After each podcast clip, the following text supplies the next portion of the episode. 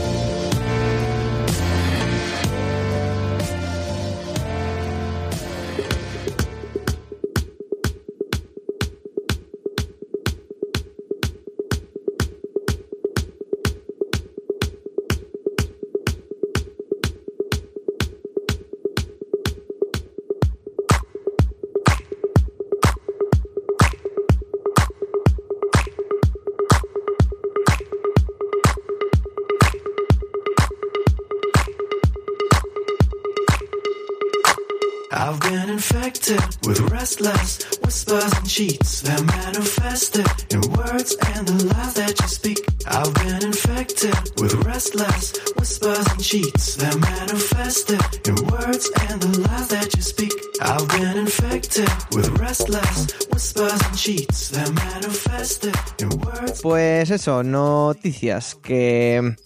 Que bueno, llevamos mucho tiempo sin grabar, pero da igual, vamos a recuperarlas de esta semana y. Y poco más, ¿no? Porque.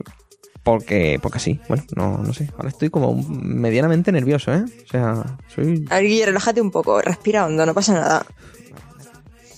Y, y lleve al armario de la coca, por favor. Sí, por favor. Sí, eh, no, hombre, estamos grabando un lunes, entonces hay que hacer como Charlie Sin, empezar la semana positivo. Pues sí, sí, ¿no? Madre mía. Hemos dicho que demasiado pronto todavía, ¿eh? Sí, sí, No, pero- total, ¿eh? Jodo, vamos a saco. Hostia, tío. Qué, qué, qué mal lo de Charlie Sin. A ver, que se veía venir, ¿no? Esto, Pero o sea, que- es que estaba A ver, cantado, qué tío. mal. Si te acuestas con niños, te levantas meao.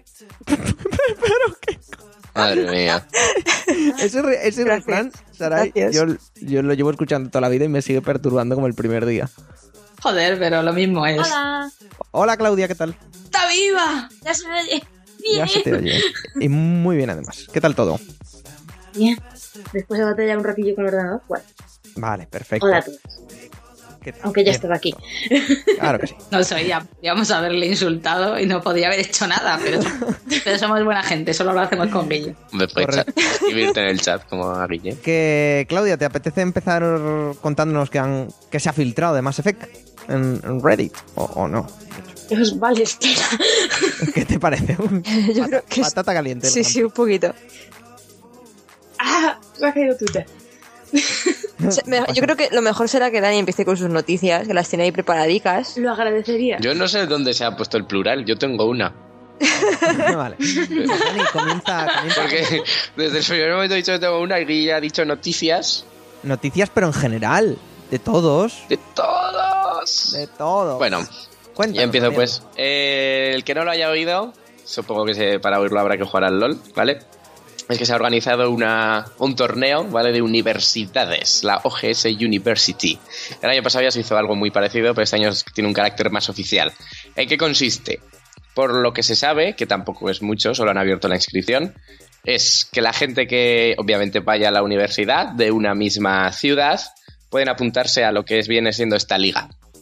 Y si yo tengo entendido bien, cuando, todo el- cuando acaben la- los periodos, cada universidad hará una, una especie de eliminatoria. Es decir, si en tu universidad se apuntan, pongamos un ejemplo de 50 personas, pues se harán a 10 equipos y en los 10 equipos eh, combatirán entre ellos o jugarán entre ellos para ver quién será el equipo definitivo que representará la universidad frente a las universidades del resto de España. Si entráis a la página del LoL ya podréis ver que han hecho además unos escudos así tipos americanos muy chulos con animales, los Sharks, los Skulls, los Hornets, como los equipos de, de allí. Y en eso consiste un poquito, en hacer una liga universitaria a nivel de España.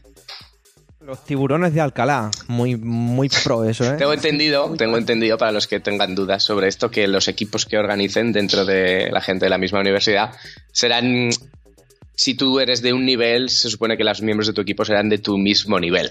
Es decir, no van a hacer equipos equitativos, tampoco tendría sentido, ¿vale? Que te mezclaran con gente más buena o peor que tú. Se supone que vas a representar a tu universidad a nivel de, de España, por lo tanto te tienen que poner con la gente de tu nivel. Claro. Vamos, que lo siento, pero si eres un bronce no vas a poder representar a tu universidad. A Por no ser que no haya más gente en tu universidad que juegue al LOL. Por ejemplo, si yo no voy a representar a ninguna universidad. Primero porque la de Zaragoza no entra. La de Zaragoza no está. No, bueno, No. si te apuntas está. Yo solo. No, no es que no entre. La idea, es- a ver, si sois cinco, en principio no tendríais ni que jugar eliminatoria, ya podrías participar. Ya. Tengo entendido que, por ejemplo, en alguna de Madrid, en la Carlos III, creo que es, en dos días ya hay más de 60 personas, o sea que... Joder. Y en la, y en la U- creo que en la, en la que estás tú, Claudia, también, también se han apuntado. Está la Complutense de Madrid, la Politécnica La de Madrid, la Autonómica de Madrid y la Carlos III. Y la de Alcalá. ¿Cuál es la tuya, Claudia? La Rey Juan Carlos. A la, la, la Carlos III esta. Rey Juan Carlos, eso. Rey Juan, ¿esa cuál es? Pues, Autono- entonces no está. La Autonómica de Madrid, Politécnica de Madrid, Complutense de Una que Madrid. nos congratulamos de tener un, un- una foto enmarcada de rato en la biblioteca. Jo, pues te iba a decir, pero no Hostia tienes puta. escudo. Qué maravilloso. Todo didáctico eso, ¿eh? Bueno, pues la idea es esa. La verdad es que me parece algo bastante interesante y curioso. A nivel amateur, joder, está bien que se hagan estas cosas. Hombre, amateur, que yo creo que habrá gente con bastante nivel, ¿eh? Amateur, amateur. No, ya, ya, ya. Hombre, si, si con amateur nos referimos a que no estén en la LCS, vale, sí. Sí. Pero que no creo que sea fácil, ¿eh? Por lo menos en ciudades grandes como Madrid y demás, no creo que sea fácil llegar a representar a la universidad. Ya. Javi no estuvo en el del año pasado. El año pasado hicieron algo muy similar, que hacían- me parece que hacían torneos entre universidades y demás, pero no era con un carácter tan oficial como este año. Este año la verdad es que está muy chulo porque es que te crean hasta un... Te crean un escudo, está muy... No sé, es curioso. Anda, a ver está, cómo acaba. en la, está en la de Alicante y la de Elche. Qué Sí, pena ahí- que no sea bastante. universitaria. Hay bastantes. bueno, alicantinos y, y licitanos, ya sabéis que tenéis aquí A ver, ¿cuál es? ¿Cuál Los es la de- titanes de la UMH los y los Pirates. piratas de, lo- de la UA. Es que la UMH es la de, la de Elche. ¿Y, y premios o no, no se sabe aún? Premios, pues es que yo lo que he leído es solo a nivel organizativo. De hecho, si no te apuntas, tampoco puedes ver todo. Porque en principio, cuando tú mandas el correo, el que está en contacto, el que está organizando esto se pone en contacto contigo y te informa un poco. Pero lo que yo tengo entendido es lo que he dicho. Ya no sé si hay más información o no. Seguramente haya más por ahí, pero yo no la tengo. Ostras, pues a pesar de que lo he desinstalado. ¿Y si me apunto por la UNED? Hombre, la idea. Yo aquí en Zaragoza no sé si vas, pero la idea sería que de- si te interesa poner algún cartel en historias o. No, no, es en la UNED. Yo ahora mismo estoy en la UNED, entonces está complicado. Nada, pues que la UNED es... El tema. No, Ya. no se puede- no, vamos, no creo que se pueda. Pongo, pongo el cartel en Calatayud y a ver, a ver si lo lee alguien. Hombre, no sé si a- Es que al ser una universidad de distancia de cosas... No sé, vamos, no lo sé. Sería cuestión de que te informes. Pero vamos, la UNED el problema es que tan... Vale, sí que está aquí, pero habrá mucha gente de otros lados. No será solo Zaragoza, como es, por así decirlo. Un equipo así como muy plural, ¿no? Claro. Seríamos los fanáticos de, de- No sé, está curioso. A mí me resulta entretenido. Sí, sí, joder, es, un, es una, una gran iniciativa y mola, porque esto, esto de las, universita, eh, la- las University League solo se ve, o, o creemos que solo se ve en... Perdón, en Estados Unidos. Y no. Por ejemplo, en ciudades como Madrid, pues eso, que tienes 3 4 universidades, aquí en Zaragoza solo hay. Supongo que entrarían todas las facultades en lo que viene siendo la misma universidad. Sí, sí, sí. Supongo que sí, supongo que aunque la facultad... Porque aunque esté CPS y demás, quiero decir, siempre es la Universidad de Zaragoza. Sí, pues no sé, todo, todo, todo sería mirarlo, Daniel, todo sería mirarlo. Bueno, A ver qué. yo ya no soy universitario, soy Alberto. Aunque soy un tío de liga descendido. Drama. En el LOL. Drama en el LOL con el Guille. Ay. Que. mm, Y bueno, ¿qué, ¿qué te ha parecido el nuevo parche? Ahora sí. Hombre, tampoco hemos jugado mucho, yo he jugado solo tres o cuatro dillas, pero para los ADCs supongo que era bienvenido. Estaban un poco hundidos en la mierdecilla y ahora ya les han puesto bastantes más herramientas para, para jugar de diferentes formas, por así decirlo. Pero bueno, bien, es interesante.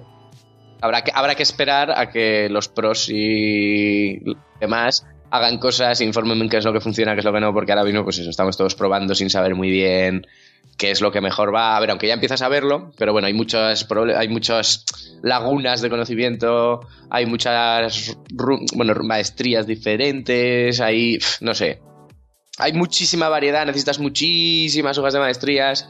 Entonces, si se pudiera simplificar eso sería mejor para los que no ni jugamos a un nivel tan profesional. Sí, que para el que no lo sepa o la que no lo sepa, pues en el último parche del LOL, que si no me falla la memoria es el 5.22, han cambiado como el- los pilares centrales del LOL muy entre comillas. Entonces, claro, está Han cambiado poco- mucho el rol de la DC, no lo- los pilares como tal. Pero me refiero al tema maestrías y demás, que Mm. eso siempre... Pero bueno, ya les tocaba un, ya les tocaba un narro. Sí. Entonces, claro, estamos la gente como, como las ligas se han acabado, porque ya fue el mundial, ya, ya os informamos por Twitter y por, y por Facebook quién ganó, que fueron los coreanos. Eh, eh, novedad. los coreanos ganando en el LOL. Y, y claro, hasta que no empiecen otra vez la liga y, y los coreanos en principio, y luego ya todos los demás equipos de- del resto del mundo empiecen a jugar y empiecen a enseñarnos qué se juega y qué no, pues eh, va la gente un poco perdida. Ya se empieza a ver un poquito, pero claro, no es lo mismo lo que vemos nosotros a lo que ellos ven. Y bueno, pues hasta aquí lo- las noticias de la semana del LOL. Podríamos abrir una sección. Sí, una musiquita. No estoy, yo no estoy tan metido eh, para hacer eso. Bueno. Y eso. Bueno, eh, Fanatic, que los estuvimos viendo todos, se van los coreanos. Se va Junila. Sí, se van dos. Y Una y el que Raincover. odia- El que odia a tu, tu novio, señora Alba. ¿Por qué odia a Ringo? Coreano. No, ¿Y no- por qué no? Bueno, esta es, esta es una anécdota que, bueno, por casualidades de la vida, pues estuvimos pase de prensa. Ah, vale. Adri y yo, y, y- y en mitad de un partido, como quien dice, en mitad, bueno, en una parada entre partidos, le dijo, ¡eh! Una foto. Y le dijo, no, no, cuando terminemos. Y Adri se pilló un rebote, que mire usted que quién era para rechazar una foto. Y le digo, tío Melón, que está de concentración, déjalo en paz. Hombre, es normal que no se quiera hacer una foto entre. Ya, por, por eso, que es normal. Pues el pobre Adri se pilló un rebote que, que vamos. Odia al coreano. Bueno, coreanos. Gente de otra galaxia, gente gente que posiblemente pudieran ser espectros si estuvieran en el mundo del Mass Effect. Así que cuéntanos, Claudia, ¿qué, qué ha pasado con Mass Effect que se han filtrado?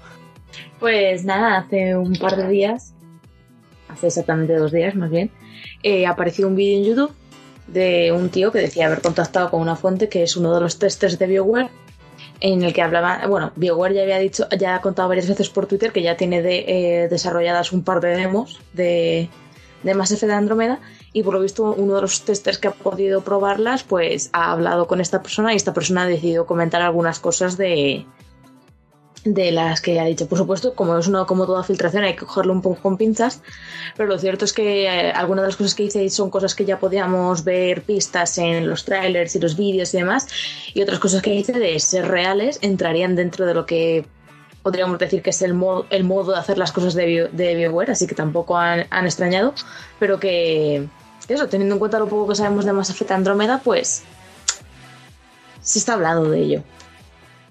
Y pues nada, algunas de las cosas que se mencionan es, eh, para empezar, referente a, a los vídeos. Eh, no sé si recordáis el vídeo del, del E3, en el que se veía como, bueno, un primer vistazo a una especie de, de paisaje desértico y todo eso. Veíamos el Mako, veíamos a nuestro protagonista saltar con un jetpack y todo eso. Pues referente a ese vídeo se ha confirmado que los dos compañeros que nos eh, que no que aparecen en ese vídeo también están eh, también estaban en la demo y son eh, una una persona rubia, no especifican si es chico o chica, y un Krogan. Eh, confirman que todos, no solo los protagonistas, sino que todos los personajes pueden hacer uso de los jetpacks para explorar en, pues en los diferentes entornos. Que la herramienta tiene más, más funcionalidades nuevas, como por ejemplo poder convertirse en un escudo. Y cambiarle el color. Sería guay, ¿no? El naranja Aunque- no mola. A mí personalmente me gusta el naranja, o sea, es- le da un brillo ahí guay. No mola. Pero ya que has dicho lo de los colores, otra de las cosas que también se destaca es el tema de personalizar nuestro maco, ¿sabes? Porque ya que lo vamos a tener que sufrir, por lo menos podemos dejarlo bonito. Eh, también- es que lo vamos a tener que sufrir. O sea, la gente que sabe menos el maco, es que te juro por Dios que no la entiendo. A mí me por, los, por las risas. El, el Mako Tío. mola. Yo estoy con Sarai. El Mako mola. A ver, era mucho mejor que la mierda esa del escaneo del 2.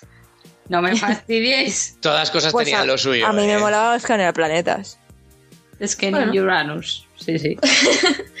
Yo creo que podemos tener fe en que en cualquier caso el Mako lo habrán mejorado. Se hará más. más actualizado a la jugabilidad de otros juegos de ahora mismo de, de conducción. Simple, imagino, No pero en ese estilo. So- solo tienen, son, son Electronic Arts, solo tienen que llamar a los de Need for Speed y le pones al Mako ahí unos, unos spoilers y unos. ¿No? Y unas pinturas. Una junta de la trócola, un poquito de. Oh. Un poquito de. ¿Cómo se llama? El nitro, ¿no? Un poquito de nitro. Unos alerones, Ese- esa- un nitro, claro, y, y suspensión. hidráulica, unas llantas molonas, Como claro. Claro que sí. Uno- unos pinchos en las ruedas para que. Sí, sí, yo lo veo. El caso, el caso es que si nos van a dejar personalizarlo, no me extrañaría que acabáramos teniendo galerías y galerías de macos con todo tipo de motivos y... ¿Carreras Y de macos? Hombre, no sé cuántos macos habrá por ahí. Un multi, un multi, carrera carreras de macos. Y con lanzallamas. Lo peta, yo lo veo. Eso va a ser una- un burnout de macos. Y que cuando y que den, y que den puntos de esos para los cofres del multi del Mass Effect. Yo- lo veo. Llama- vamos a llamar a Bioware y le, le aceptamos nuestra propuesta. Hacemos Bueno, un, un caso-. Need for Maco.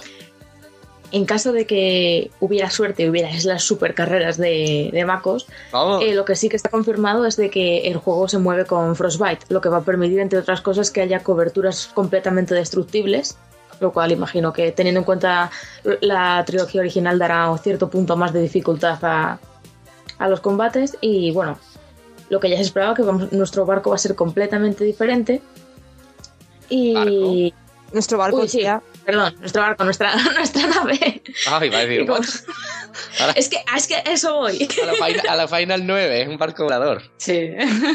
No, es que nu- nuestra nave va a ser completamente diferente y va a incluir un nuevo sistema de navegación entre planetas.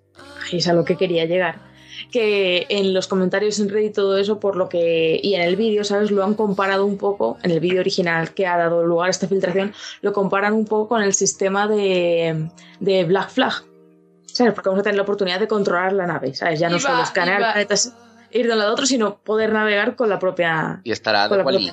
Y van a cantar. Dale leña. Cantarán los marineros. Sería maravilloso. Anda, que no molaba eso. O sea, lo más espaciales. Ay, ho, ho, ho. que os den. Así con cariño. ¡Arriar las velas! Bueno, arrear el nitro será o qué. Eh, pues puede molar. decir lo que queráis, pero puede molar considerablemente, ¿eh? Eso. Pero, pero yo me pregunto, al ser en el espacio, Yo creo que es una- plano, te podrás mover para arriba, para abajo, para todos lados. No lo sé. Que- Claro, todas maneras, A mí, de a, mí, a mí me parece una, una, una idea guay, pero al mismo tiempo me da un poco de miedo por el tema de si tenemos el Mako por un lado, la nave por otro y todo eso, ya son muchos sistemas y lo más probable es que se de acabe quedando como a mitad, ¿sabes? Pero, que, pero, teniendo en cuenta que tenemos juegos que se basan en eso este año, eh, como el, no me acuerdo ahora del nombre, este que sí, Elite no, Dangerous. aparte de, de Dangerous, El Elite Dangerous y el, y el, y el del Kickstarter que lo sigue petando. que no me acuerdo, 72 eh. No Man's Star Sky, Citizen. No Man's Sky. Y No Man's Sky. Eh, que son tan especializados, tampoco creo que se metan ahí en un territorio súper farragoso con el tema, ¿eh? A, eso a eso me refiero, que yo creo que como idea está guay, pero imagino que la jugabilidad quedará un poco a media, ¿sabes? Ya se, se centrarán más en lo del Mako, que es lo que llevan publicitando desde el principio. Hombre, será algo en plan naves Gumi, yo creo, ¿no? Pues espero que no, porque vaya puta mierda las Me refiero, no, hombre, no digo que sea. Me refiero a que la utilizarás en plan cuando vayas de la a lado en plan naves Gumi, en plan un trayecto haciendo mierdas. Que no creo que sea exploración tan libre. Sí. Es que si no se puede hacer un poco eterno, ¿no? Según cómo sea el mapa de grande, teniendo en cuenta que es espacio y planetas. ¿No sería muy largo? Vamos, no lo sé. No lo sé. No Que es hablar por hablar. que más, más pronto que tarde lo descubriremos. El caso es que metiéndonos ya en el núcleo duro de la filtración, viene todo el tema de lo que rodea un poco ya al contexto de Mass Effect Andrómeda y a su personaje, que es un poco lo que más curiosidad levanta. Entonces, después de todas las teorías que ha habido sobre el posible nombre de, del protagonista y todo eso, que el vídeo del N7, eh, del día del N7, eh, parece que apuntaba a que pudiera empezar, a que pudiera ser algo similar a Ryder, ¿sabes? Por detallitos del propio vídeo y de, eh, bueno, los típicos guiños que hace, que suele hacer BioWare a la propia historia.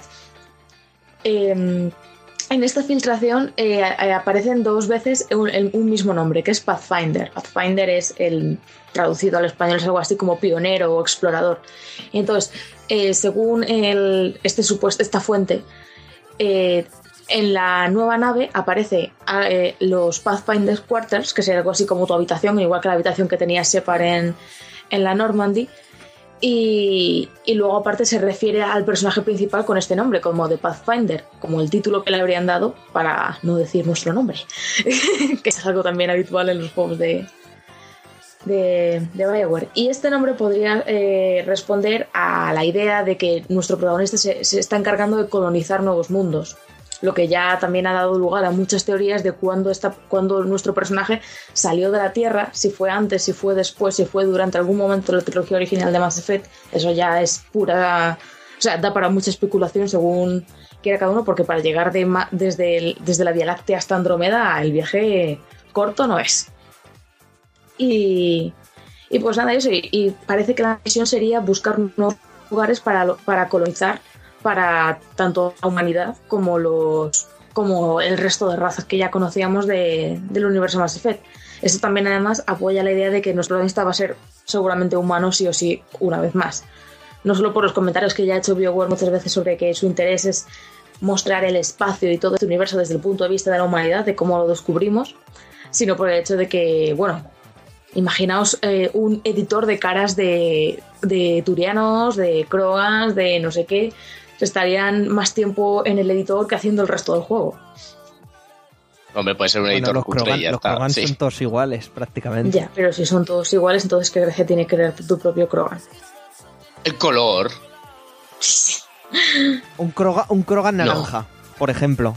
Naranja y el amarillo colores que Por, termi- existir. por terminar ya de contarlo un segundo, eh, simplemente yo creo que de la filtración lo más, lo más clave es esto, porque luego también se han dicho cosas como que los posibles enemigos, todo esto siempre con pinzas, eh, son bípedos, ¿vale? Que podría, se, se asemejan a una mezcla entre lo- los Borja y los, los recolectores, lo cual no... No, es, una, es una imagen bastante grotesca y que aparentemente bajan de una especie de naves que se asemejan mucho a las de Cerberus en Mass Effect 2 y Mass Effect 3, lo cual es un poco, no sé, suena extraño que se reciclen los enemigos así. Yo creo que Pero tendría más lógica. Que el enemigo sea completamente nuevo. Y también tal y como acabó Cerberus en Mass Effect 3. A ver, no os olvidéis que es Mass Effect. En el primero tenías todos los almacenes del espacio eran iguales. El arquitecto ese se debió forrar. Hostia, qué fuerte, sí, pero hombre, el primero es muy viejo, no me jodas. Da igual, tío. que es la familia de ese arquitecto vive de rentas de ese señor. Me cogías cariño ya, decías No, que me la leche, cueva, sabías dónde el estaba todo. La caja esa de ahí. ¿Quién no se acuerda de ese almacén en el que te asomabas de unas cajas y había cinco bióticos que te tiraban bolas púrpuras y morías instantáneamente? Y decías, joder, este puto juego. Sobre lo de sobre lo de Cerberus, es que se ha dicho mucho sobre lo, lo- creo que es de las últimas cosas que te dice el hombre ilusorio, de que aunque acabes con él y acabes con eso, que Cerberus es una organización mucho, no es solo una organización que esté ahí, sino que es algo mucho más grande, ¿sabes? Pero claro, podría ser, yo, yo me inclino más porque haya una tanda de enemigos completamente nueva a que haya una gran teoría de la conspiración y que nos encontremos a Cerberus por todas partes. Pero bueno, A saber qué pasa. No, además se dijo que el malo, como el antagonista, era un tío con la misma armadura que nosotros, pero sin lo del N7, ¿no? Eso es otra cosa, ¿sabes? Que está en la filtración, pero que. No sé, a mí me parece clave sobre todo la- las cosas que yo os he señalado, ¿sabes? Eso. Lo que está, todo lo que están eh, teorizando con los enemigos y todo eso es que supuestamente nuestro gran enemigo es otro humano, soldado, con una armadura similar. Bueno, pues, no sé. O igual no. o igual no. no sé. Esas cosas que no. Ni, ni por trayectoria lo puede, le puedes dar muchas vueltas, ni por eso. Entonces, no sé, yo me entiendo que o es. Va a ser algo de un elenco completamente nuevo de enemigos o. O no sé, o hay una gran conspiración ahí detrás que aún no, no logramos ver. Con un poco de suerte, eh, BioWare aún no ha confirmado su asistencia a los, a los Video Game Awards, que son. ¿Cuándo es? El 3 de diciembre, me parece, o el 4. Pero con un poco de suerte, si lo acaban confirmando, igual veremos algo nuevo. Y a pesar de que, por cambiar de esto de Mass Effect, que bueno, chicos, ya sabéis que si queréis opinar sobre estas filtraciones lo podéis hacer no solo en los comentarios de Evox, sino en las redes sociales y en el blog, ¿no? De- en, el- en la web, vaya, de, de Kill the Robot. Lo podéis hacer en los comentarios, que lo leeremos, lo contestaremos por, por allí. ¿Qué opináis? Que, que bueno, ahora que nombras la, la Pit Games Award presented by Doritos Men, este o quien sea, eh, ¿qué os han parecido las nominaciones? A mí un poco... ¿eh? Esperadas. Estoy Sí, un poco esperadas. auto de eso. No sé, me han parecido las esperadas, o sea, ¿qué esperabas que fueran a, a nominar? Pues The Witcher 3, Metal Gear, yo qué sé, Fallout. Yo, yo, si gana Fallout, spoiler ya del análisis, yo si gana Fallout, juego del año, en cualquier medio, yo me desapunto. A ver, mm, ten en cuenta que Fallout en algún medio va a ganar, pero yo creo que en los Video Games Awards eh, las papeletas van a ir a, Metal a, a The Witcher 3. Metal Gear con Kojima apareció. Que no te lo has pasado. Mira, eh, oyentes de the Yo no Robot- digo nada, David. Oyentes pero de Robot. Pero eh, Alba, no, no seas Guillermo mierda. Rico no se ha pasado todavía el Metal Gear Solid. No, no me lo he pasado porque primero lo, lo estaba... Bla, bla, bla, bla, bla, bla, bla, bla, bla, bla, bla, bla, bla, bla, bla, bla. Déjame hablar. Porque lo estaba jugando con calma y porque se me terminó jodiendo el disco duro y he tenido que volver a empezar. Estamos a día 23 de noviembre y Guillermo Rico no se ha pasado Metal Gear Solid 5. A- Alba, las obras maestras hay que degustarlas. Poco a poco, paladearlas, poco a poco, poco a poco. Como el Bloodborne. El Bloodborne tardé la vida en pasármelo. Que hablando de eso, Sarai se reía antes, antes en el post-podcast. No, en el pre-podcast. Post será después.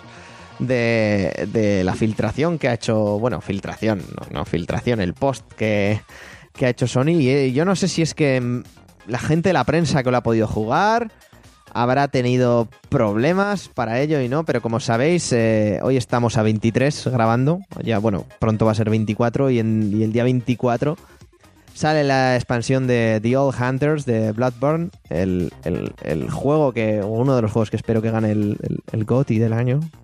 Y, parece ser que, que ha habido dificultades para entrar en, en este DLC. Y ha tenido que salir Sony explicando con imágenes y para tontos, prácticamente, Sí, sí, sí, sí. O sea, paso uno, ve aquí, mira, mira esta imagen, justo aquí, aquí tienes el objeto. Paso dos, tal. Para que la gente pueda acceder al, al área del, del nuevo. Bueno, del nuevo DLC, a la nueva área que se filtró hace poco, supongo que por algo. Parece un poco absurdo, quiero decir. Parece interesante la idea esta, ¿vale? De hacer algo, vale. Pero me parece un poco absurdo que lo hagas de tal forma que tengas que sacar un tutorial antes de que salga el DLC. Pero es que eh, es- eso, eso iba a hablar, que a mí eh, incluso lo iba a poner en el no me gusta, o en lo peor de esta semana, porque ha sido como. Es que es súper absurdo. O sea, la gente que. está bien, la idea no es mala. La ge- pero, la cosa, Dani, es que la gente que va, que va a comprarse el DLC es gente que le gustan mucho este, este, este tipo de juegos, los Souls. Y ya están acostumbrados a que para acceder a según qué zonas hay que hacer y la madre. Y, lo bonito de estos juegos es descubrir lo que hay que hacer. Y lo, lo que va a pasar y, tal. Y yo creo que así ha perdido to- toda la gracia. ¿Sabes? Que igual luego resulta que era muy fácil y, eso, pero no sé, a mí no sé. Lo podéis ver en el blog oficial de PlayStation y en todas las otras webs porque lo han utilizado para, para hacer una noticia más. Y, y no sé, lo que te digo, para mí pierde toda la gracia el que saquen esto, no sé. Que igual es que como Bloodborne pues ha vendido un poco mejor, igual no el público pues pues ahora es más generalista de- de- del juego, pues pues igual a todos no les apetece estar buscando, indagando por ahí, por Yarnam y, yo qué sé, y por eso lo han sacado, pero bueno, para mí no me parece una decisión correcta. Ellos sabrán, vaya. No sé. ¿Tú tienes algo, Sarai? ¿O, o- no? Sí, yo vengo a tratar un tema mm, poco delicado, ¿no? Básicamente va sobre las ventas del Rise of the Tomb Raider. Como ya sabéis, Oye, con- una- acordamos que no íbamos a decir nada. Pobrecito Tomb Raider. Con lo que mola el puto juego, tío. No, verdaderamente sí, da un poco de rabia. Porque esta semana, claro, eh, ha salido Fallout.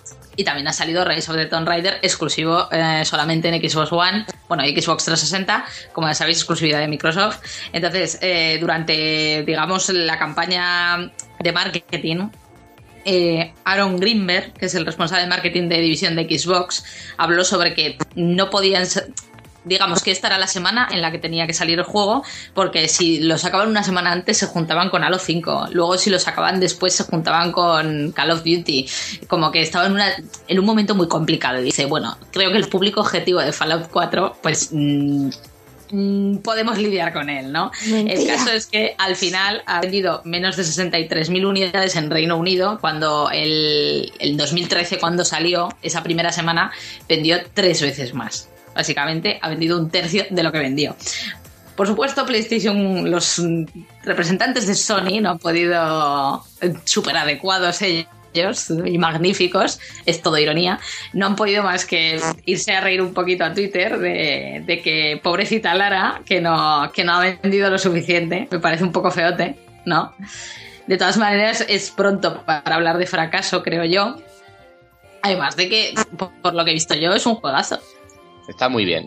Yo, yo vamos, sé que muchos no vais a opinar lo mismo, pero Uncharted está por debajo de Tomb Raider. No eres el primero al que se lo oigo, ¿eh? De- de- Yo lo siento, pero sí. hard declarations de, de Daniel aquí. No, pero. Y he jugado a ambos, quiero decir. Y no es Sony, ¿eh? Ni, ni- No, a mí ni- ni eso ni no tengo ningún problema he vuelto. Microsofter. Microsofter. es Microsofter. no, pero. Realmente da rabia porque es del palo. Vale, os lamentáis de, de- del juego, pero sois un poco imbéciles. Me explico. O sea, A ver, a ver. no. La publicidad ha sido nula del juego. Así, nula. Al menos aquí en España, ¿eh? Ha sido nula. O sea, la gente me llegaba a la tienda. Anda, que ha salido el nuevo Tomb Raider. Y sí. Y, y- ah, vale, pues, pues, pues muy bien, dame el Fallout. Y esa ha sido la tónica. Esa ha sido la tónica de la semana. O sea, teníamos las, las cuatro reservas que se han vendido todas, ojo. De, de- de las reservas que teníamos hechas, han vendido todas de 360 y, y Xbox One, de Halo no. De 360, un 15% de las ventas, ¿eh? que tampoco es tantísimo. que Es que Y es muy también, según y también según qué números, me gustaría saber, porque claro, al fin y al cabo era para dos plataformas, pero para dos plataformas totalmente... O sea, que igual ha vendido bien el juego en Reino Unido, me explico, ¿no, Sarai? Porque... Coño, la- las, las otras cifras eran de 2013, pero supongo que habrán contado... No, la primera semana. 3 y Xbox 360 Claro, la primera semana, pero sabiendo en que todas las siete plataformas. siete años. En- entonces, no, o sea, no me parece adecuado, de- pero de todas maneras sí. O sea, si sacas el juego la misma semana que el Fallout, 10 días después que el Call of Duty y 20 que tu gran juego del año, que es Halo 5, pues no sé. No, no creo que quieran vender mucho. De todas formas, Joder, aquí lo gracioso con- Con retrasarlo dos semanas le basta. ¿eh? que no, que no, que se juntaba, se o se juntaba con el Battlefront o se juntaba con el Call of Duty. Te quiero decir, Digo todo, pero. Y, y- pero después ya no, o sea, pues déjalo para diciembre. claro, pero No sé, no sé, no sé. no sé. lo vas a retrasar un mes cuando eso Sí. ya no lo no sé a nivel Sí. comercial cómo saldría o no retrasar un juego un mes entero por no tener competidor Pues seguramente mejor. Porque ya te digo, yo me he comprado Fallout 4, pero mm, creo que el mes que viene me compraré el, el- Si puedo, me compraré el Tomb Raider. es que es eso yo creo que los medios han aprovechado aquí para hacer un poco de Sangre de. Exacto, donde- Lo que pasa es Sangre. que me parece, me parece, me parece lamentable la actitud de Sony porque no es que te estés metiendo con. Microsoft, te estás metiendo con el trabajo de muchas personas que han pasado muchísimo tiempo desarrollando el juego con todo el cariño y el amor de su corazón, tío, un, un buen juego además, un juego que estoy segura de que es la hostia y no me parece bien que te rías de eso, porque no es que te estés riendo de tu competidor, te estás riendo del trabajo de esas personas. Es que han entrado un poco en la tónica esta de uno se ríe de lo que hace o hacen El el otro, otro y el otro hace un vídeo de mira que hay que la retrocompatibilidad, Sí, pues pongo un juego. en la semana anterior fue eso Entonces es un poco, pues como han entrado en eso, pues eso es lo que es. como, lo po- Está el tema, está el tema tenso. como la política de aquí Muy tenso. Muy tenso. pues tú hiciste esto pues tú más pues tú más y nadie hace nada más que eso Exacto. Y mientras tanto tenemos una preciosa retrocompatibilidad que nadie le ha pedido y una preciosa emulación de Play 2 que tampoco nadie le ha pedido. Pero el caso Y es que yo creo que ¿eh? más. Y no, no, a ver, desde luego las ventas, porque también matizaron los de Sony, que eh, incluso con todo el apoyo que habían dado a Fallout 4 eh, desde Microsoft, se ha metido más en PlayStation. Desde luego, por el, el número de unidades de consolas, a lo mejor sí que vende un poco más en, en PlayStation, pero eso no quiere decir que haya tenido un mal lanzamiento específicamente en Xbox No, One. pero yo el problema principal que veo, Sarai, ya no solo de fechas, es el tema de que, mm, vamos a ver, Que no se le ha dado es que no ha tenido marketing. O sea, Pero Halo tampoco tuvo demasiada publicidad. pero a ver, Halo hubo sí. unos cuantos eventos. Me explico, pero- no, ya no solo eventos, sino me refiero Pero para el público a- generalista, ¿tú notaste algo en la tele? ¿O tú notaste algo en algún en la, medio? tele, en la tele lleva habiendo anuncios desde pilares de Halo 5. Y eso es- Pues yo poco Sí que, hay, sí que hay anuncios, sí, sí que hay hay anuncios y sigue habiendo anuncios. Y luego, pues, por ejemplo, ya nos. Por primero. No pasa nada. Sin. Porque trabajo ahí. ¿Sabes? Pero, por ejemplo, os- hacemos. eh, hemos tenido campaña de Fallout. ¿Vale? En game con camisetas y demás mandangas. Y tuvimos de Halo. Pero de- es que de, de Rise ni siquiera lo típico. Bueno, pues todos lo sabemos, ¿no? Las compañías dicen a determinadas empresas, ay, pues queremos potenciar este juego, potenciar las reservas, que vamos a regalar esto y tal. Con Tomb Raider ha habido como silencio absoluto y total. Y supimos el día del lanzamiento del Tomb Raider que iba a haber consolas con el juego. Y, y- y yo creo que es culpa de Microsoft. No sé si no, no sé si es Microsoft Iberia o Microsoft en general. Pero leche, si, si aprovechas para tener un año en tus consolas exclusivo el juego, pues, pues ponlo a tope. No sé, gástate la pasta en tratar de vendérselo a la gente. Yo creo que el principal problema han sido esos dos, que el marketing es nulo y eso. Ya lo de los insultos y descalificaciones de carácter facultativo yo ya no entro. Pero Yo, bueno, yo no estoy de acuerdo con el marketing, pero, pero es que también es que no han lanzado la semana de Fallout, tío. Es que no puedes lanzar Se un, juntado, yo un Tomb. Raider con un juego que, que, que ha despertado tantísimo hype como es Fallout 4, que la gente lo llevaba esperando años y años y años y años. Es que, es que, no sé, o sea, me ha parecido una aberración el hecho de que lo sacaran la misma semana. No, ya no la misma semana, sino es que un día después del lanzamiento de Fallout. Sí. Y el problema es que, claro, se lo pintas a la gente, se lo pintas a la gente desde el palo. ¿Cuántas horas voy a tener con, con Tomb Raider? Pues yo qué sé, 30. Exacto. Por ejemplo, ¿eh? O, o 20 o 40. Con Fallout, no sé, 1000. ¿Sabes? No- que no, pero para que me entiendas. Entonces, claro, la gente prefiere... Es que es eso, que no, tampoco es un juego que dé a decir, pues me lo paso rápido y voy al otro. Es que no. Claro, entonces no sé. Y tampoco es un juego, es un juego que, digas, es que lo necesito de salida. Porque no, es un, será un buen juego, no dudo que sea un buen juego, pero no es un juego que despierte el hype. No es un juego que. Porque yo lo jugaré, pero vamos, que no me corre ni- ninguna prisa pillarme el Tomb Raider. Ni supongo que como yo estará mucha gente que sí, que, que lo piense jugar porque es, es un grandísimo juego y el anterior eh, fue la hostia, sí, pero, pero no es un juego que despierte el hype. Pues bueno, chicos, hablando de hypes y hopes y hostias, vamos a cambiar de músicas, vamos a músicas más de los años 50, más de los años 60 y vamos a hablar de Fallout 4. ¿Qué os parece? ¿Bien? ¿Mal? ¿Regular? Bien. Fantástico, Pues- maravilloso. Vamos, hijos del átomo, a por ello, subimos música y empezamos con Fallout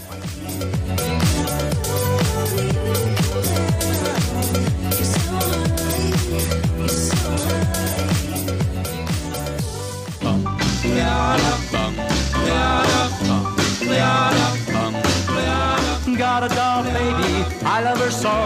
Nothing else like her anywhere you go. A man, she's anything but calm. A regular pint size atom bomb. Atom bomb, baby, little atom bomb. I want her in my wigwam. She's just the way I want her to be. A million times hotter than TNT. Bum, bum, bum, bum, bleada. Atom bomb baby, loaded with power, radioactive as a TV tower, a nuclear fission. Pues eso, amigos y amigas, llevamos años esperándolo desde prácticamente el lanzamiento de New Vegas, un nuevo Fallout. Bueno, New Vegas no cuenta. Eh, ¿Por qué no cuenta? ¿Por qué no? Pues mira, Llevamos mucho más tiempo esperando un Fallout desde el lanzamiento de Fallout 3. Ya empezamos a discutir. Fallout, Fallout New Vegas es un eh, es bastante, bastante más refinado que Fallout 3. Madre mía lo que está diciendo. Y Obsidian me parece bastante, bastante, Madre mía lo que está bastante mejor, desa- mejor Estás, desarrolladora. enterra- o sea, estás enterrando tu propia tumba, Guille. Eh, la Estoy gente cavando mi propia tumba, no enterrando mi propia Perdón. tumba. No, vale, estoy como fiebre, no me, no me toques la moral. Estoy malita. Obsidian me parece bastante mejor desarrolladora que Bethesda. Pero no estamos en eso, amigos y amigas. Estamos en el lanzamiento de Fallout 4. Eh, maravilloso. Vuelve Paultec, vuelve, vuelve el refugio 111, vuelven las horas muertas, vuelven el pozo de horas Made in Bethesda, vuelven los bugs, vuelven los problemas, vuelven las críticas, vuelven los dieces que no sé dónde vienen. Vuelve Fallout, vaya. Alba, cuéntanos un poco. Bueno, está claro que ¿De qué va aquí hay, aquí hay un claro posicionamiento entre Guille y yo. Tenemos opiniones totalmente opuestas a lo que, a lo que Fallout es, ¿de acuerdo? Eh, ha vuelto Fallout, ha vuelto muy bien, ha vuelto pisando fuerte y es mucho más de lo que yo me esperaba. Eh, bueno, yo llevaba muchísimo hype. Me acuerdo que cuando estaba en el curro, el día que salió, estaba todo el rato mirando la página de Game a ver si había llegado mi paquete ya, a ver si había llegado mi paquete ya. Y sí, había llegado a las 2 de la tarde y ya en las dos últimas horas fueron como, Dios, necesito ir a mi casa ya. Eh, lo dicho, la verdad es que el primer día que lo jugué estuve más tiempo eh, averiguando y construyendo mi, mi poblado que jugando en sí, porque la construcción que ha metido Bethesda en este nuevo título, el tema de construirte tu, tu poblado y construirte tu fortificación y tal, o sea, es un puto pozo de horas. Pero brutal, o sea, es un pozo de horas que no tiene fin. Y como te pongas y pilles materiales, puedes estar ahí 8 o 9 horas sin parar y eso es como los Sims, pero mejor. Bueno, a ver, eh, no vamos a comentar la historia porque, ¿por qué no? Pero supongo que todo el mundo sabrá de qué va el Fallout. Esta vez nos ha trasladado al territorio de Boston, a la Commonwealth. A la Commonwealth, baby. Porque nadie, nadie dice la Commonwealth, no, dicen la Commonwealth. La Commonwealth, baby. To- Todo, todo el mundo pronuncia todo mal, excepto eso, lo de la Commonwealth. no, no, me hace un montón de gracia. O sea, sí, porque... Un montón de gracias. Exacto. Tot- Total. Eh, añade... Continúa, continúa. Gracias, Dani. Te- te- te atomo. ¿Qué cojones con este puto acento, tío? Lo sé, perdón. Que, a ver, pues bueno, como en todos los Fallout tenemos nuestra historia principal, nuestras mil millones de misiones secundarias y este elemento que introdujeron entre comillas, nuevo en Fallout, o sea, en Fallout en Skyrim, que era el tema de pues esas misiones que se autogeneraban, ¿no? Y tenías misiones ahí para para, para, para parar un carro. Totalmente. Y eso es, lo, eso es lo bonito de Fallout, ¿no? Lo bonito de Fallout es que dices, bueno, mm, tengo que hacer esta misión, tengo que ir a, a este punto A del mapa, me voy a poner a ello, ¿no? Y tú vas eh, eh, totalmente eh, convencida de que vas a hacer esa misión que tienes marcada en el mapa, que te, dirige- te diriges hacia allí, pero no, ¿sabes? O sea, del punto A al punto B te salen 80 misiones diferentes y al final acabas olvidando la que te proponías hacer porque te encuentras con 80 misiones diferentes y dices, oh Dios mío, oh Dios mío, ¿qué hago? Y eso es lo bonito de Fallout, tío, el, el ir por ahí y que se te presenten nuevas misiones y nuevas cosas y nuevas ayudas y no sé, mola mogollón. Sí, pero bueno, eh, cosas que se añaden en este título, pues por ejemplo tenemos, eh, mm, si habéis jugado amigos y amigas a los otros Fallout, pues tenéis la posibilidad de, por ejemplo, las armas eh, jorobaban eh, y tenéis que, bueno, pues comprar otras nuevas o repararlas sin más.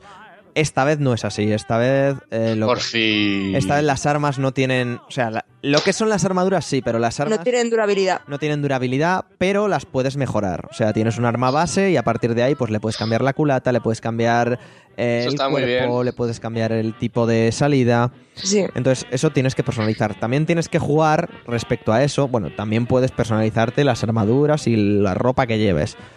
Puedes jugar con, con eso, ya que, bueno, tienes el tema de craftear materiales, ¿no? Cualquier cosa que cojas por el yermo tiene, bueno, pues yo qué sé, un juguete de plástico, pues tiene cuatro de acero, plástico y engranajes. Pues eso te sirve para hacer pistolas. Contras. Eh, perdón. Contras. Eh, vas a desarrollar un síndrome. eh, ¿Cómo es el síndrome este de recoger basura? De Diógenes. Eh, vas a desarrollar un síndrome de Diógenes brutal. Lo Pero cual te es- va- es- eso es lo interesante de estos juegos, ¿no? Al fin y al cabo. Sí, eh, eso mola, pero no mola. ¿Sabes qué pasa? Que yo voy siempre al puto límite de mi inventario. Si tengo una capacidad de 260 en mi inventario, siempre voy con 259. Sí. Para coger una cosa tienes que tirar otra y estás media hora pensando, ¿y el qué tiro? Exactamente. Entonces es una putada, porque a lo mejor te encuentras, vas ahí diciendo, buah, tío, cuando llegue, llegue al poblado tengo que descargar cosas, porque además vas con tu compañero, pero el compañero también va a full de, de cosas que le voy dando. Porque el compañero no es un compañero, el compañero es una mochila adicional. Efectivamente. o sea, te la, otra- suda, te la suda que mate o no mate, mientras lleve tus cosas. Porque yo creo que en la lista de cosas que tenemos que hacer para Fallout 4, la, la inteligencia artificial de los compañeros estaba al final. Es más, es posible que estuviera en otra libreta, en otra libreta perdido al fondo de las oficinas de Bethesda. O sea, es, es muy Bueno, probable. también depende de, con, de com- con qué compañero vayas. que Hay algunos que hacen un papel mejor que otros.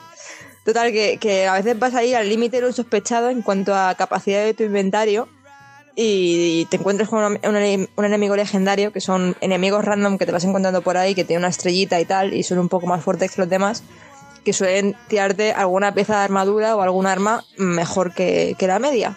Y claro, lo matas y de pronto te sale ahí un pedazo de pepino de arma y dices, ¿cuánto pesa? Pesa 16. Y voy mm, al límite y ya te pasas media hora en tu inventario diciendo que tiro, que tiro, tiro. Tiro acero, no, el acero me hace falta para tal. Tiro plástico, no, me hace falta para tal.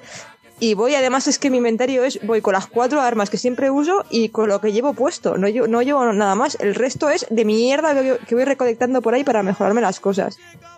Es horrible. Es horrible. No pasa nada. Sarai. Solución, Eh, pues... jugar en ordenador y utilizar mods. Que No. te amplíen el, ambiente, el inventario. Sí, no. Eh, puede, puede ser. puede ser, Trampas. claro. Eso es, pero eso es trampita, es verdad. Trampita. Bueno, Tonterías. Trampa. más cosas. Eh, nuevos añadidos, que esto también pues lo estuvo explicando el, el desarrollador jefe este de Bethesda, que nunca me sale su nombre, pero es un tío al que me gustaría abrazar. Porque tiene pinta ¿Por de ser buena persona, no por otra cosa. Sí, sí, Guille, claro, sí. no, es estoy gay lord. una faceta nueva mía. O, o puede que sí, no lo sé. Total, que lo que ha dicho Alba antes, tenemos la posibilidad de generar y hacer nuestros propios asentamientos, esos lugares que se supone que nosotros podemos construir desde cero, con ciertas piezas random ciertos materiales ¿no? que vamos acumulando, pues poner antenas para que venga la gente y lo, bueno, que escuche la radio y que pueda venir la gente al asentamiento a vivir. Tenemos cultivos, podemos poner tiendas, podemos tener propias casas y construir como microciudades que además, pues cuando vamos evolucionando el personaje y tal, podemos hacer que, que entre esas microciudades que vamos construyendo a lo largo de la Commonwealth, pues puedan tener su propio mercado, sus propios mercados entre ellas para generar riquezas para nosotros, porque al fin y al cabo somos los únicos beneficiados de todo eso y demás, pero realmente el beneficio real del juego y es una de mis quejas, entre otras cosas, de este añadido, es nulo.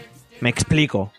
Un asentamiento, vale, me genera, yo qué sé, 400 chapas, 500 chapas, pero es que eso, vendiendo cuatro objetos, como quien dice, que me encuentro por ahí, lo consigo.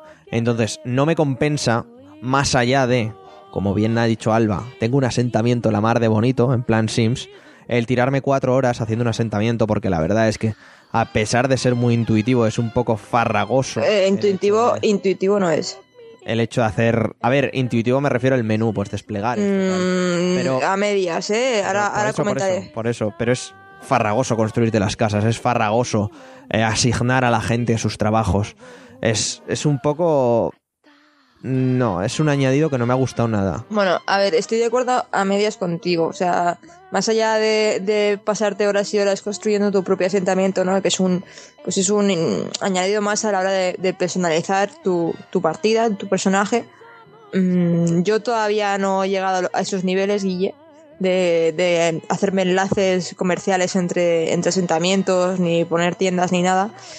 Eh, debo decir que una de las mayores pegas, si no la mayor pega que le pongo yo a Fallout 4 es eh, el pésimo tutorial de construcción en general que tiene el, juego. O sea, te, te sueltan ahí en la Commonwealth, te dicen cuatro cosas muy, muy, muy, muy básicas en el juego, pero luego no te da, no te ofrece un tutorial real de cómo hacer Es- las cosas. Esto además lo comentaba Adrián y Sí. creo que, que acertó mucho. El Fallout 4 no está preparada para gente que no ha jugado al- a los anteriores Fallout. Y aún así, Porque es que no tiene tutoriales. Y aún así, habiendo jugado como tú y como yo, te pierdes un poco en según qué momentos, Yo- en según qué, qué cosas. Yo me acuerdo cuando estaba cuando estaba con el con el asentamiento en cuestión, pues tienes ahí, por ejemplo, para hacerte tu energía, ¿no? Para hacerte un generador de energía, para hacerte una depuradora de agua y tal.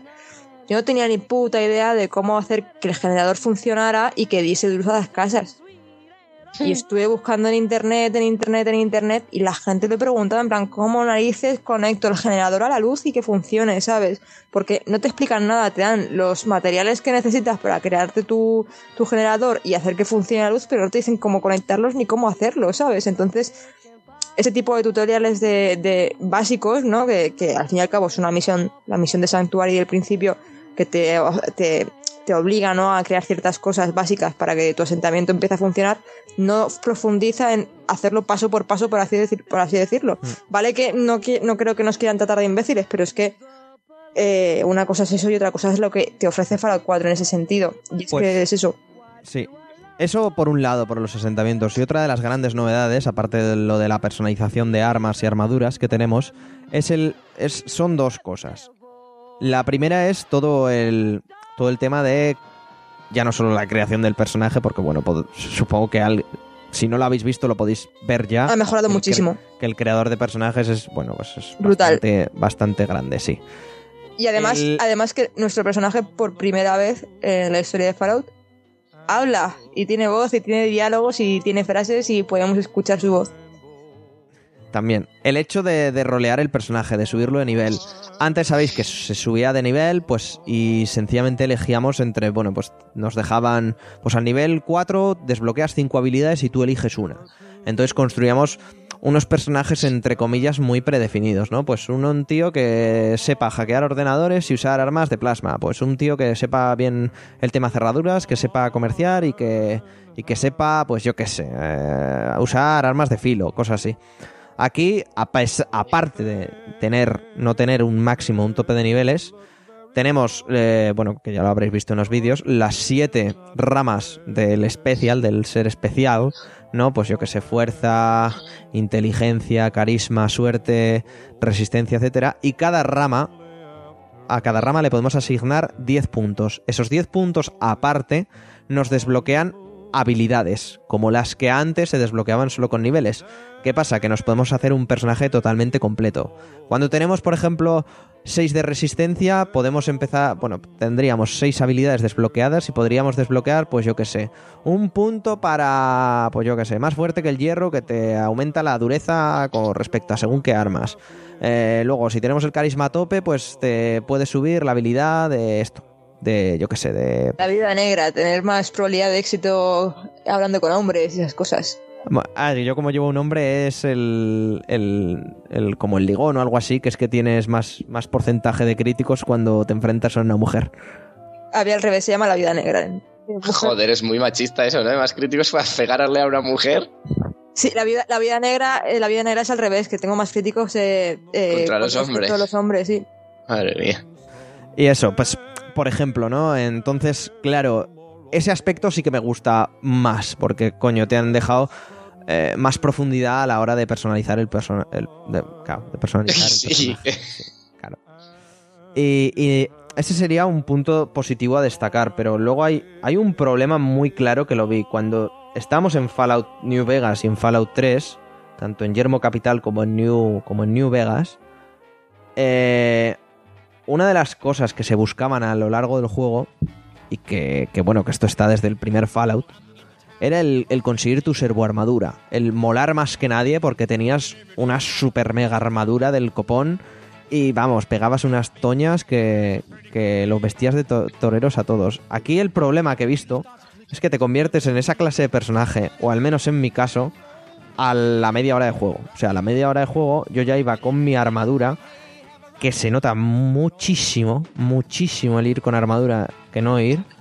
Ya no solo en peso, sino en velocidad, en, en- fuerza con todo tipo de armas, en, en el, daño que te hacen los enemigos, etcétera.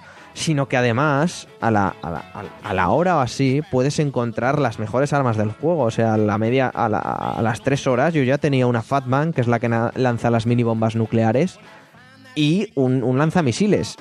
Y, y todo el hecho de, de ir subiendo poco a poco de nivel, el hecho de, de irme enfrentándome a, a mayores retos, etcétera, ha desaparecido en Fallout 4. Hombre, en un Eh, juego de mundo abierto, Seamos, eso... re- seamos un poco realistas. Al menos, al, el al menos Fallout 3 se hacía un poquito coñazo el hacer todo lo que estás diciendo tú, ¿eh? No digo que no tuviera su encanto, pero al final era un coñazo.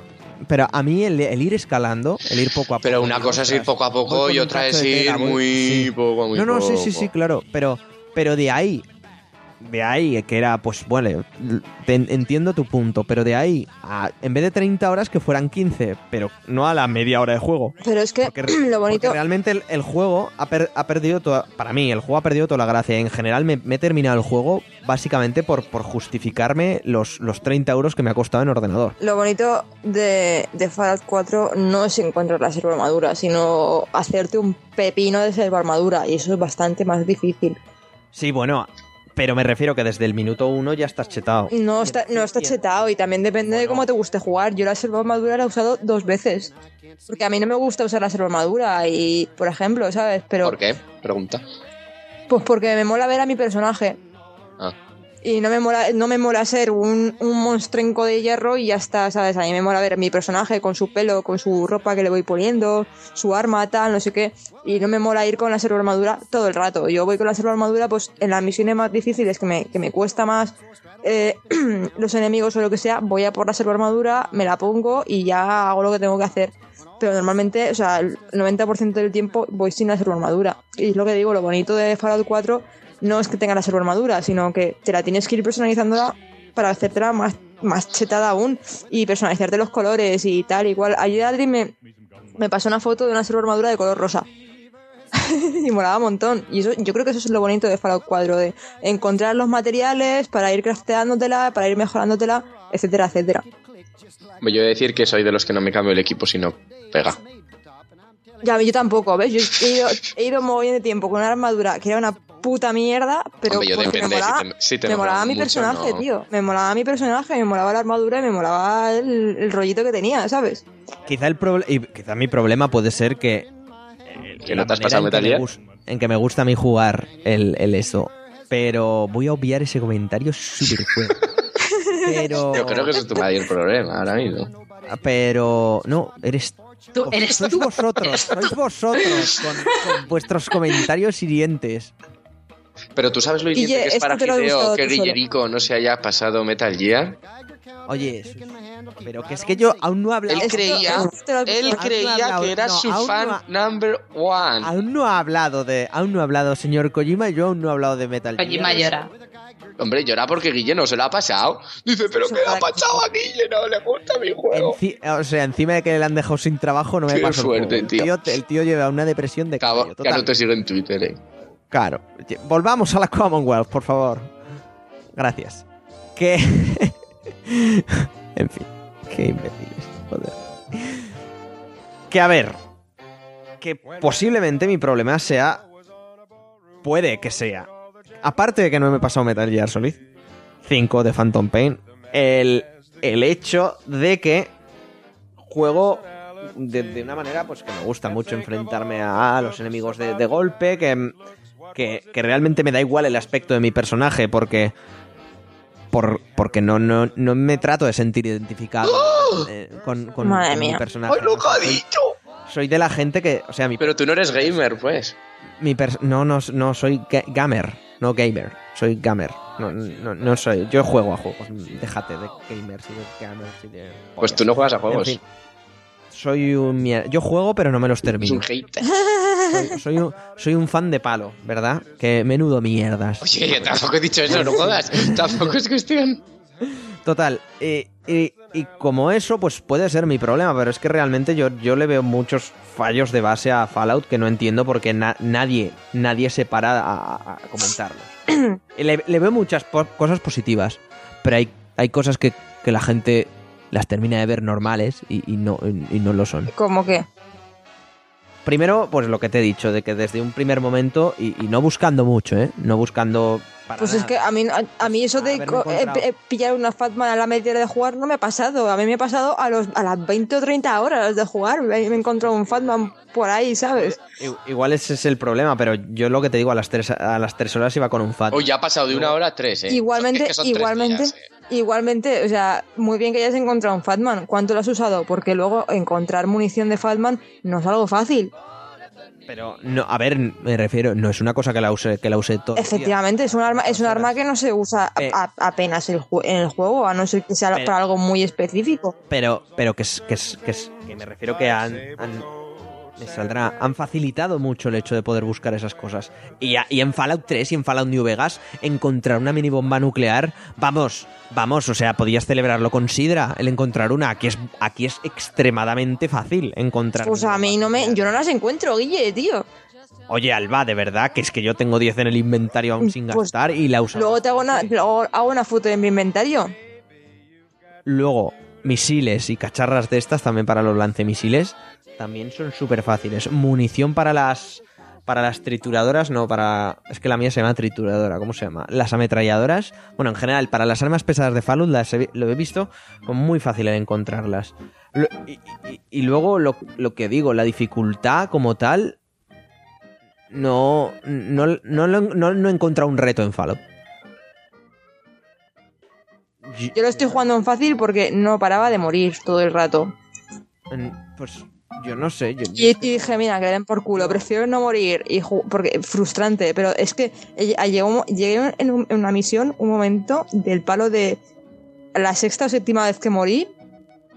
Tuve que apagar la consola porque dije, es que voy a coger el mando y lo voy a reventar contra la televisión.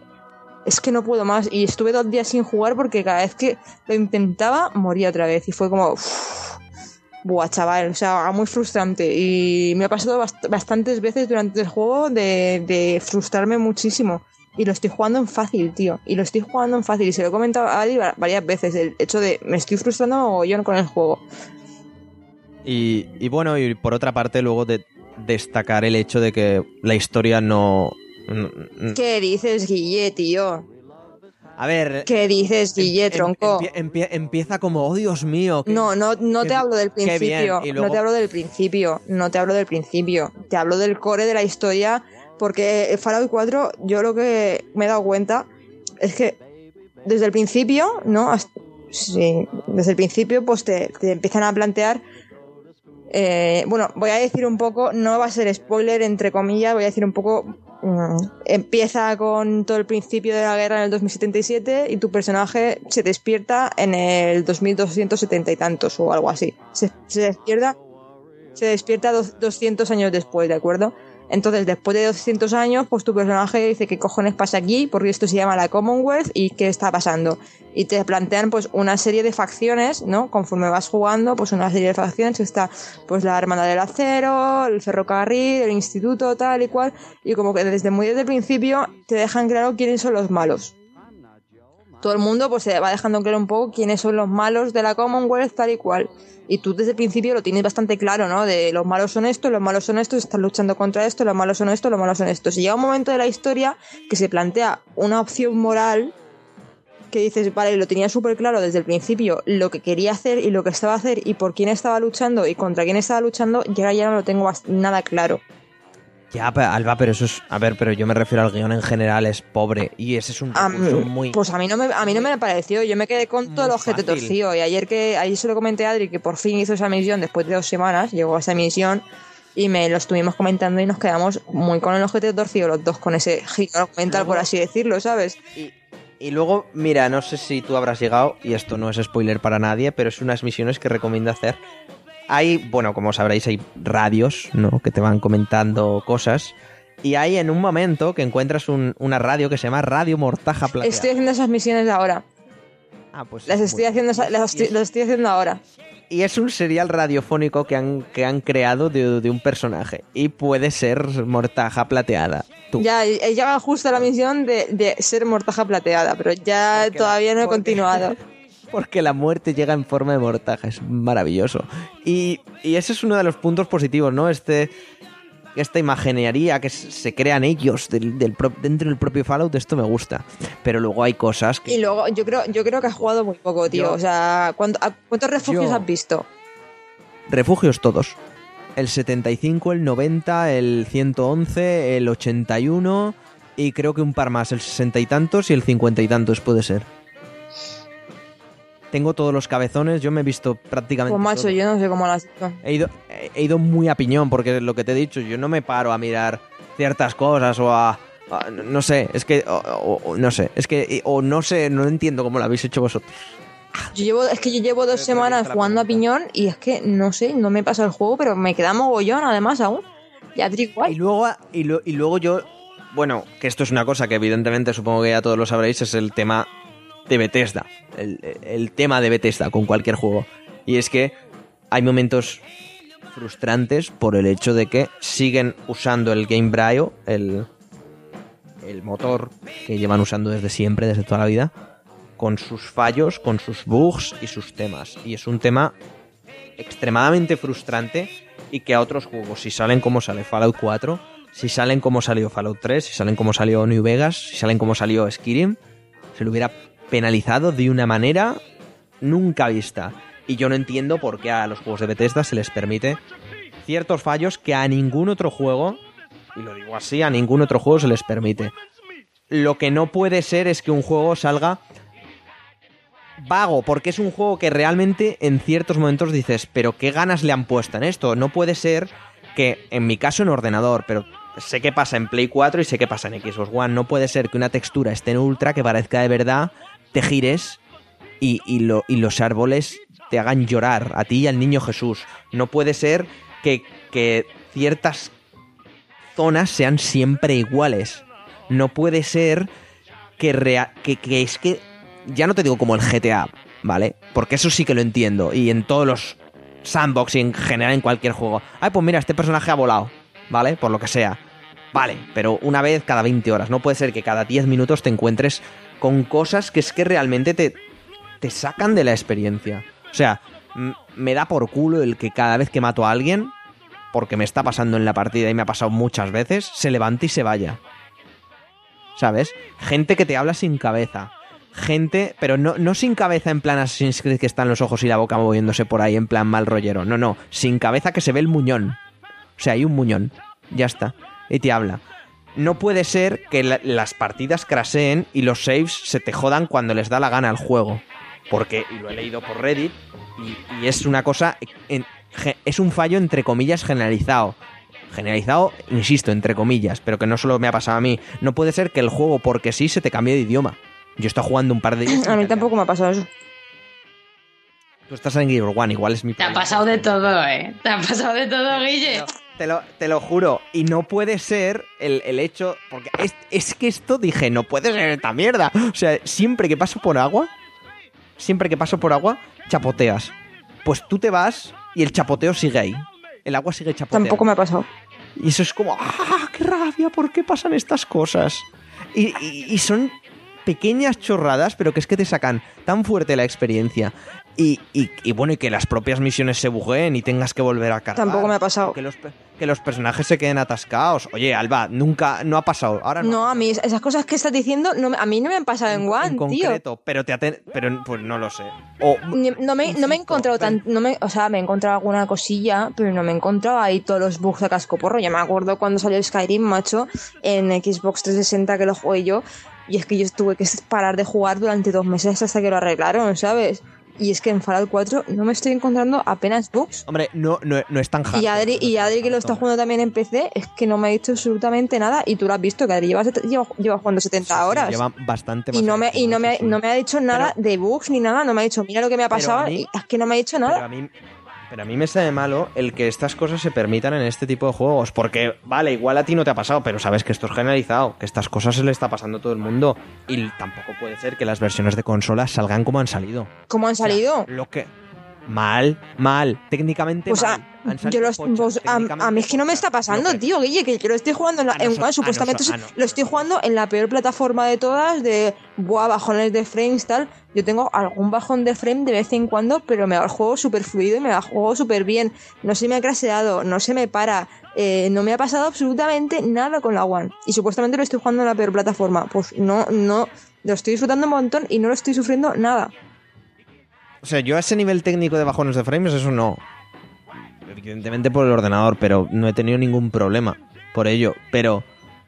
Pero lo que no puede ser, Alba, es que. Vale, y sabemos que esto del tema bugs, que el tema de tal, es extremadamente aleatorio. Pero es que no puede ser que una gran mayoría de jugadores esté teniendo problemas en consolas. Por estos Joder, temas. pues es que a mí no me está, pues a mí no me está pasando nada, yo estoy teniendo la suerte del ti- siglo. a eso, insisto, a que ti lleváis y a mí igual 20 tampoco, minutos a... sí. Pero. Pero eso. Es que si, si vais a entrar, si vais a entrar en el combate eterno de los frames, no salimos, ¿eh? No salimos. No, Y más con pero, Guille. pero re- re- re- respecto a eso, yo a mí no me cabe en la cabeza. Y si me lo he comprado es porque. A. Tenía esperanzas de ello. De que me fuera a gustar. Porque los ot- No gustar, sino entretenerme. Porque los otros lo hicieron. Y B. Porque me salían barato. Me lo he cogido. Pero yo. Concluyendo ya con esto. Fallout 4 es un juego que yo considero que la gente. Lo tiene que jugar, pero yo no, no lo pondría en la lista de prioridad número uno. O sea que si lo podéis jugar de aquí a dos años, adelante. O sea, es un juego que hoy por hoy no Pues yo sí que lo, yo lo O sea, recomiendo muchísimo. Tira, tirad por, por ejemplo, novedad de Rise. El, no sé qué tal saldrá el Just Cause, pero igual el Just Cause, el Assassin's Creed me ha medio gustado. Entonces, Sinceramente, no sé, Guille, no sé, yo- eh, ahora mismo mi lista de, esqui- de, de Steam, ahora mismo, ¿vale? 1, 2, 3, 4, 5, 6, 7. Están Que siete sí, que personas. De mi lista de Steam, ahora mismo hay siete personas jugando al Fallout. hay- déjame déjame hablar, por favor. Hay siete personas jugando al Fallout. Aparte de esas siete personas que están ahora mismo jugando en Steam al Fallout, mis compañeros de trabajo, amigos en general, eh, conozco a un mogollón de personas que están jugando al Fallout en este momento. No en este momento concreto, sino en estas semanas. Pues nadie, o sea, eres la única persona que me está, me está echando mierda todo el rato del Fallout, macho. Toda la gente lo está, lo está disfrutando mogollón. Bueno, pero eh, a- a- porque- a- teniendo en cuenta si algún bug que tenga y tal, Por- pero es un juego que están disfrutando mogollón, tanto a nivel de jugabilidad como a nivel de historia, todo el mundo lo está disfrutando un montón y todo el mundo lo recomienda y todo, nadie se arrepiente de haberlo comprado. Y yo soy de las yo- primeras. yo- Me he gastado 130 euros en el Fallout porque me he comprado la edición Pip-Boy y ole qué bien gastados y qué a gusto me he quedado. Pero es tu opinión, Alba, y yo la respeto, pero a mí no me ha gustado, yo no se lo recomendaría a la gente. Y por supuesto, insisto, yo considero que las versiones de consolas, habiéndolas visto, no, no, no puede, no, no puede salir un juego así. En general, ¿eh? O sea, ya no. Y he dicho versiones de consolas, pero en general, un juego como Fallout 4 igual necesita seis meses más. Mm, Yo creo que, yo creo que lo, lo estás exagerando todo mogollón. Y, y no, porque por ejemplo, juegos tan grandes como Fallout 4 existen. GTA V, por ejemplo, por ejemplo, y es un juego que se puede comparar con GTA V por, por a nivel de mapa y a nivel de cosas que puedes hacer dentro. ¿Vale? Cada uno en su espectro de mundo posapocalíptico, juego de gángsters. Pero los bugs que salen en, en GTA V, cuando los hay, son bugs que entran dentro de una normalidad dentro de una aleatoriedad que, que existe y pasa en cualquier juego. Lo de Fallout 4 no es normal. Y en, en general lo de los juegos de Bethesda, pero lo de Fallout 4 no. Eh, pues yo, yo creo que eres un exagerado, porque ya te digo que yo bugs apenas he sufrido y lo estoy jugando en Xbox One. Y lo- me, me está, me- se está portando la, tanto la consola como el juego se están portando súper bien. Y toda la gente con la que, que está jugando y la que está hablando, nadie me ha dicho nada de los bugs, ni que me han dicho ni que se le han crasheado las partidas, ni nada de eso. Que no digo que no sea verdad, que, yo, que, te- que me lo creo y está en internet, sí, ya lo sé, pero creo que lo estás exagerando todo un montón. Y cuando compres un juego de Bethesda, pues sí, pues se tendrá más o menos más, seremos más eh, eh, permisivos con Bethesda por lo que sea, ¿sabes? Pero sabemos también lo que vamos a encontrarnos. Y sabemos que Bethesda pues es una compañía, pues que sí, pues que saca los juegos con bugs y será culpa nuestra, ¿sabes? No ser tan, tan tajentes con ellos. Pero es lo que dije el otro día por el WhatsApp.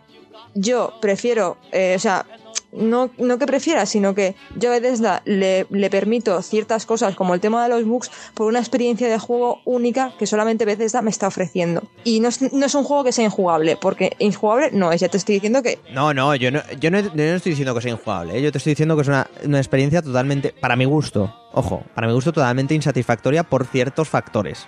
Que, insisto, es mi opinión. Y por cosas que me han pasado a mí. Que igual, oyentes, os compráis el Fallout y no os pasa absolutamente nada. Pero para mí es una experiencia que no la recomiendo por toda la suma de cosas que he dicho, ya no solo del propio juego. Y vamos, vamos a ir concluyendo. Así que nada, subimos música y, y- y hasta el siguiente. No, bueno, hasta el siguiente. Bueno, al ending, va, eso. Nada, venga, eso, fuera, me estoy yo liando. As tried and as gay as a daisy in May, a cliche coming true. I'm bromidic and bright as a moon, happy night, pouring light on the dew. I'm as corny as Kansas in August,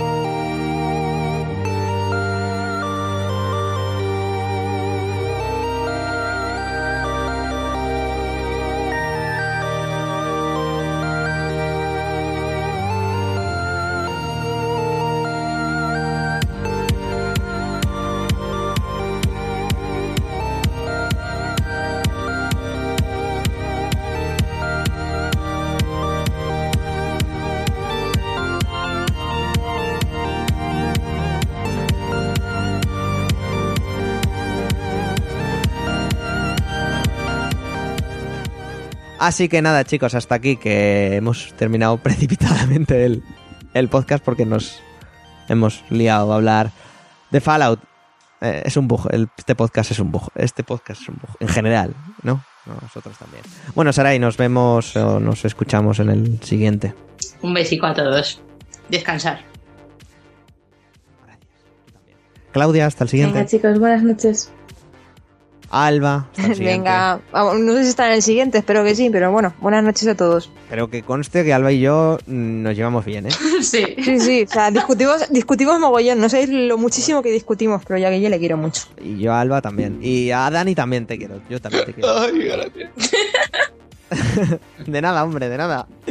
Hay que, hay que decirse más entre nosotros que nos queremos. Nos vemos en el siguiente, Dani.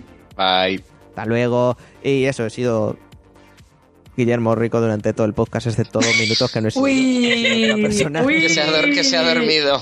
Casi se me olvida. Casi se me olvida. Y nada, chicos, que ya sabéis dónde nos podéis seguir, redes sociales, me gusta en Facebook, seguirnos en Twitter, Ay. etcétera. Ay, Y- ay, sí, fea. y nos, y- y nos vemos en, en el Oli. podcast. soy Guille. Olis. Ali. Olis a todos. Mira, el próximo podcast voy a empezar así. Olis, soy Guille, ¿qué tal a todos?